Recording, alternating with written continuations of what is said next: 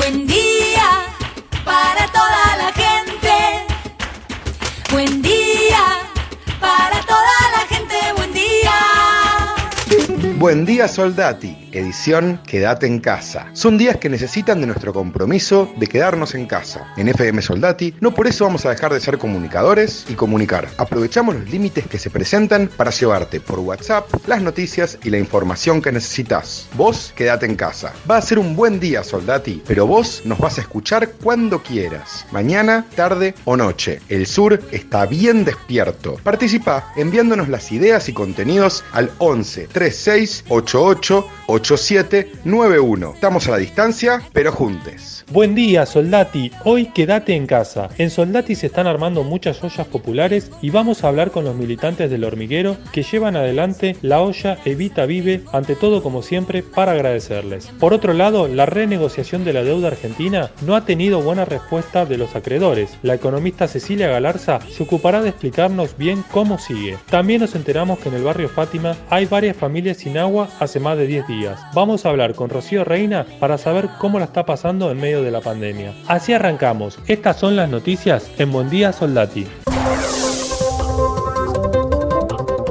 Comercios minoristas de cercanía, locales gastronómicos con la modalidad para llevar y algunas ferias de abastecimiento barrial comenzaron a funcionar hoy en la ciudad de Buenos Aires con el esquema para respetar la distancia entre personas y protocolos de higiene, como parte de la nueva etapa de la cuarentena por el coronavirus. Los rubros que abrieron sus puestos este martes son librerías, florerías, jugueterías, perfumerías, negocios de decoración, de materiales eléctricos, electrodomésticos, instrumentos musicales y bicicleterías. En todos los casos, en el horario de 11 a 21 de lunes a viernes y deben contemplar que haya una persona cada 15 metros cuadrados en el interior del local, de acuerdo a lo dispuesto por el gobierno porteño. La titular del Fondo Monetario Internacional, Cristalina Georgieva, afirmó que el gobierno argentino quiere hacer lo correcto para su pueblo en relación con la renegociación de la deuda. Veo a un gobierno que quiere hacer lo correcto para su pueblo y por su papel en la región y la economía mundial, dijo Georgieva, sobre la oferta de reestructuración de deuda al ser consultada sobre la Argentina durante un seminario virtual organizado por Financial Times. Un represor argentino acusado de crímenes de lesa humanidad y de haber participado en los grupos de tareas de la ESMA,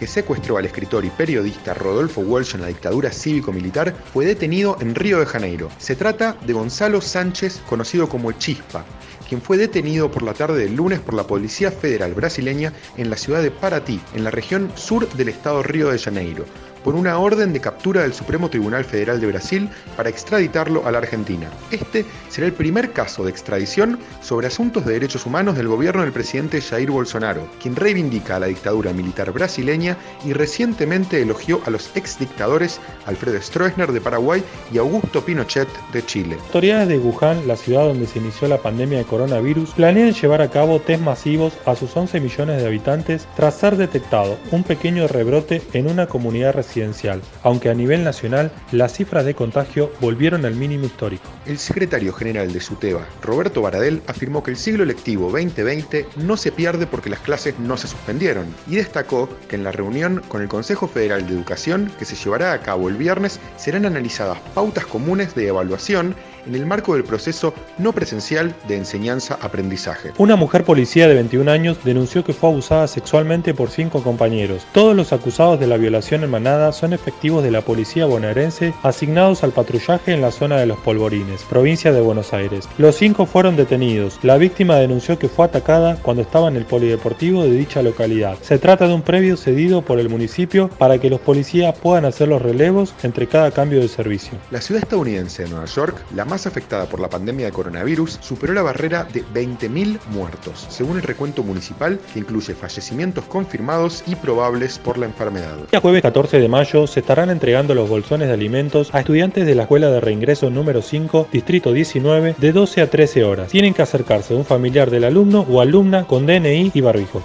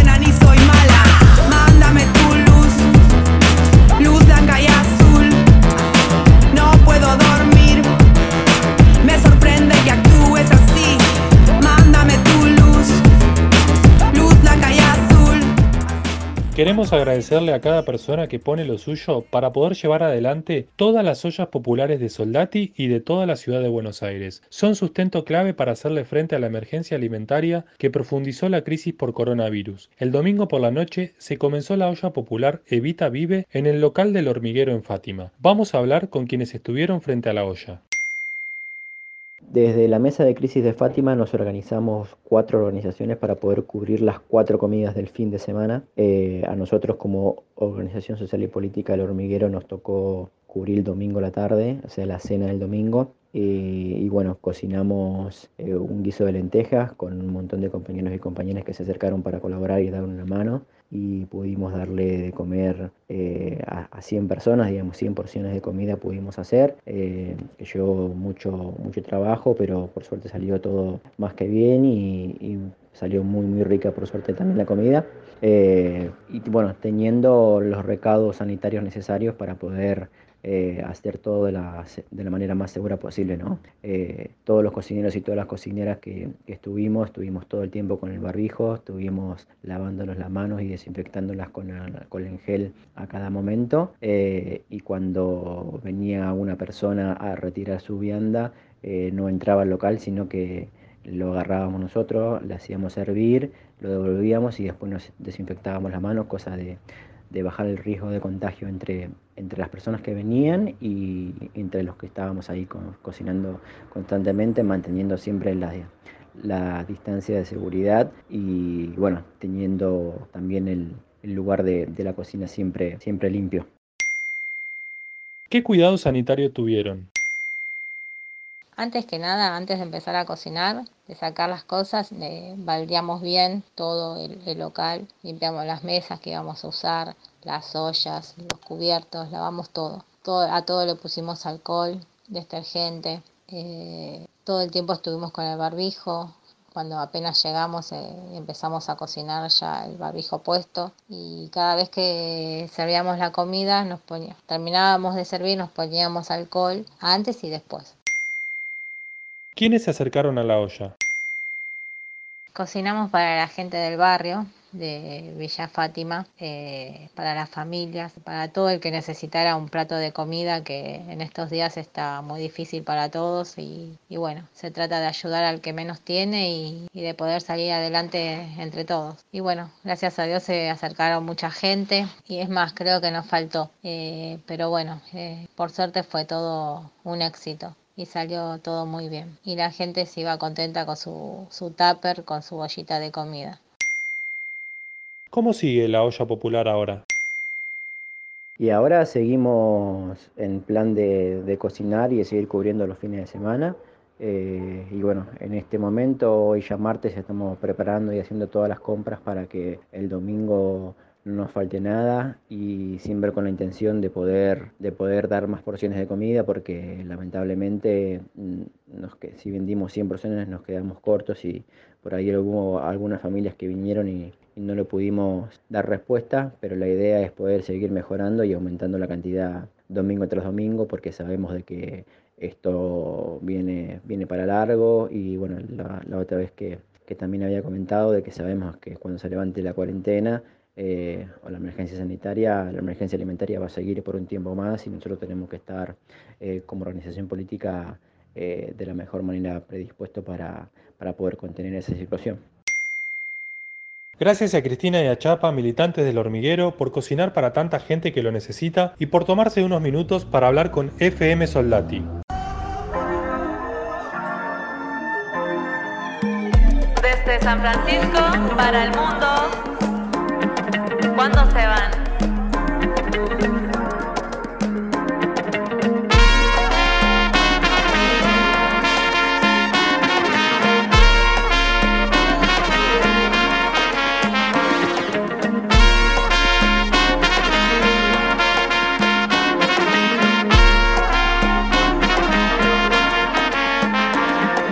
¿De dónde vienen y cuándo se van? Ratas que quieren comer nuestro pan, que nos ofrecen y que es que nos dan. ¿De dónde vienen y cuándo se van? San Pancho te quiero, nací aquí cuánto te debo. Y yo ni te conozco en la forma que tú estés. La gente pintada, sus caras tan blanqueadas.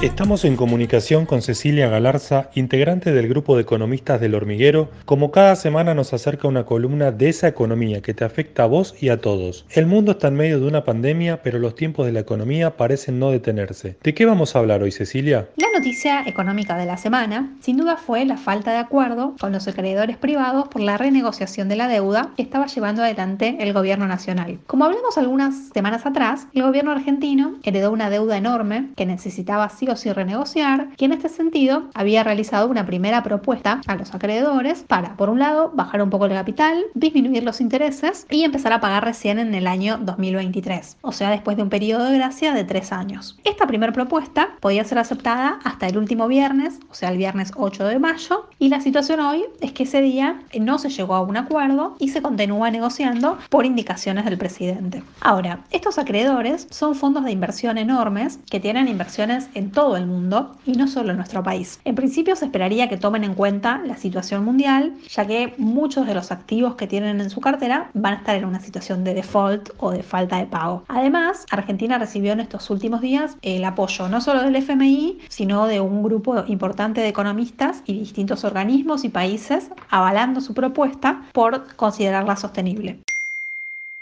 ¿Por qué es tan importante el tema deuda para la economía argentina?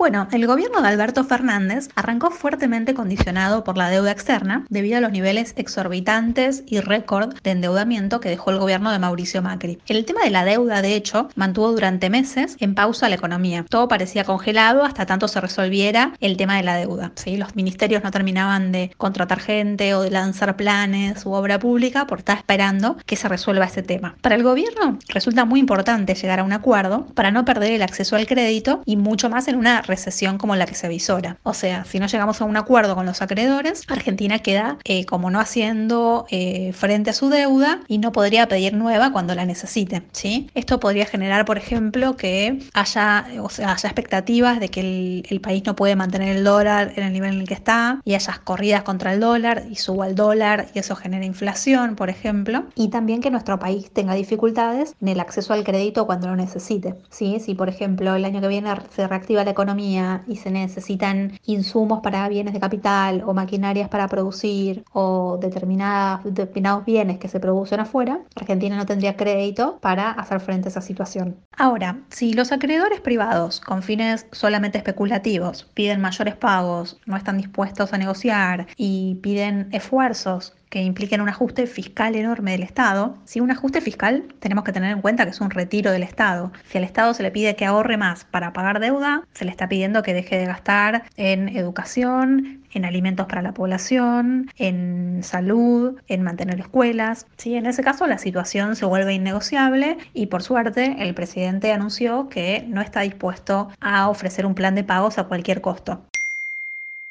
Mucha de esta deuda se originó durante el gobierno de Macri. ¿Dónde fue todo ese dinero? ¿Es legítima esa deuda? Bueno, buena parte de la deuda que se tomó durante el gobierno de Mauricio Macri eh, terminó destinada a formar activos en el, exterior, o sea, para fuga de capitales, eh, cosa que, por ejemplo, el propio estatuto del FMI prohíbe. O sea, los préstamos que nos hizo el FMI irían en contra de su propio estatuto al haber estado financiando fuga de capitales avalado con créditos de ese organismo. Eh, por otro lado, la deuda fue tomada por un gobierno legítimo y dentro de la ley. Lo que sí está bueno cuestionarnos es qué herramientas legales tenemos nosotros para cuestionar esa toma de deuda. O sea, qué vamos a hacer con los que firmaron la toma de esa deuda y si no habría que generar mecanismos legales para que ellos tengan una implicancia después. Porque si no, por ejemplo, algún funcionario firma una toma de deuda millonaria y después se va al gobierno y no tiene ninguna consecuencia. Bueno, por ahí estaría bueno darnos un debate interno de si no deberíamos tener leyes que penen a esas personas y que tengan cuidado con lo que están firmando y vean que realmente es sostenible para el país o tengan que rendir y dar cuentas de eso en el futuro. Entonces, ¿cómo siguen las negociaciones para la Argentina ahora? Bueno, si bien el viernes no se aceptó por mayoría la oferta que había hecho el Ministerio de Economía, las negociaciones aún continúan abiertas y hay tiempo hasta el 22 de mayo para negociar con los acreedores. Muchas gracias por ayudarnos a entender mejor qué está pasando con la deuda argentina. Ella fue Cecilia Galarza en FM Soldati 91.3.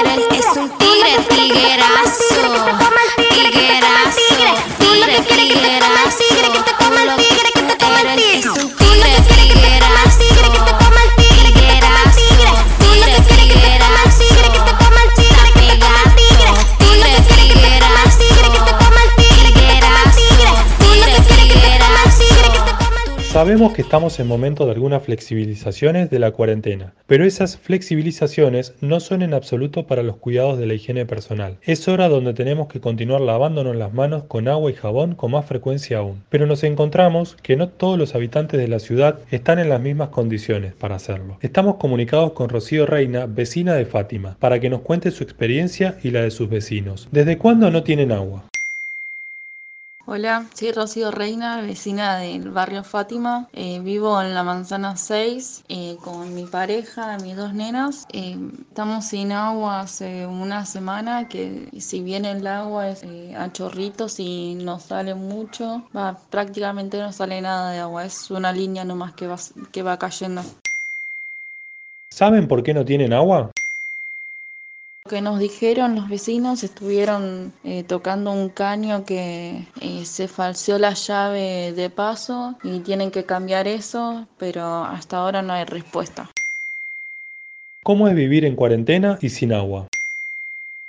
En cuarentena y sin agua. La verdad que es de terror, porque uno piensa, o sea, de que estando en su casa se van a ensuciar menos las cosas, no va a tener que estar usando agua, eh, o los lavados de ropa no, no son lo mismo que cuando estás en la calle. Y no, la verdad que estando en mi casa tengo que estar limpiando el piso todo el tiempo y sin agua es imposible. Lavar la ropa de mis nenas que acá ya se aburren y se empiezan a escribir la ropa, o agarran las pinturas que usan para el jardín y se pintan y todo suma, o sea, para la hora que hay que usar el agua. Es horrible. No, y agua voy juntando durante el día eh, de lo que está saliendo de la canilla, voy poniendo botellas de agua que también estuve, o sea, botellas de gaseosa que estuve juntando, porque encima de eso no hay agua y las nenas quieren, tienen sed, quieren tomar algo. Entonces tengo que estar comprando gaseosa en vez de poder usar eh, agua y comprar jugo. Eh, bueno, voy cargando las botellas con agua que va saliendo durante el día.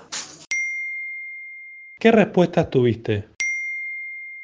Y respuesta no tuvimos ninguna. O sea, lo único que me llegan a decir eh, cuando hablé con la presidenta del barrio fue de que eh, los caños y el pedido para la reparación ya se hizo, pero que con esto de la cuarentena no va a venir nadie del gobierno a arreglar, ni tampoco pueden mandar a ninguna, ninguna patrulla o escuadrón de, eh, para que se encargue del agua.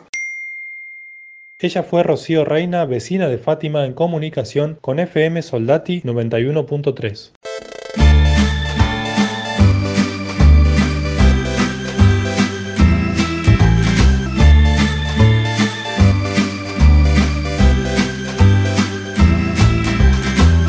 Eso fue Buen Día Soldati, edición Quédate en casa en FM Soldati. Participa enviándonos las ideas y contenidos al 11 36 88 87 91. Estamos a la distancia, pero juntes.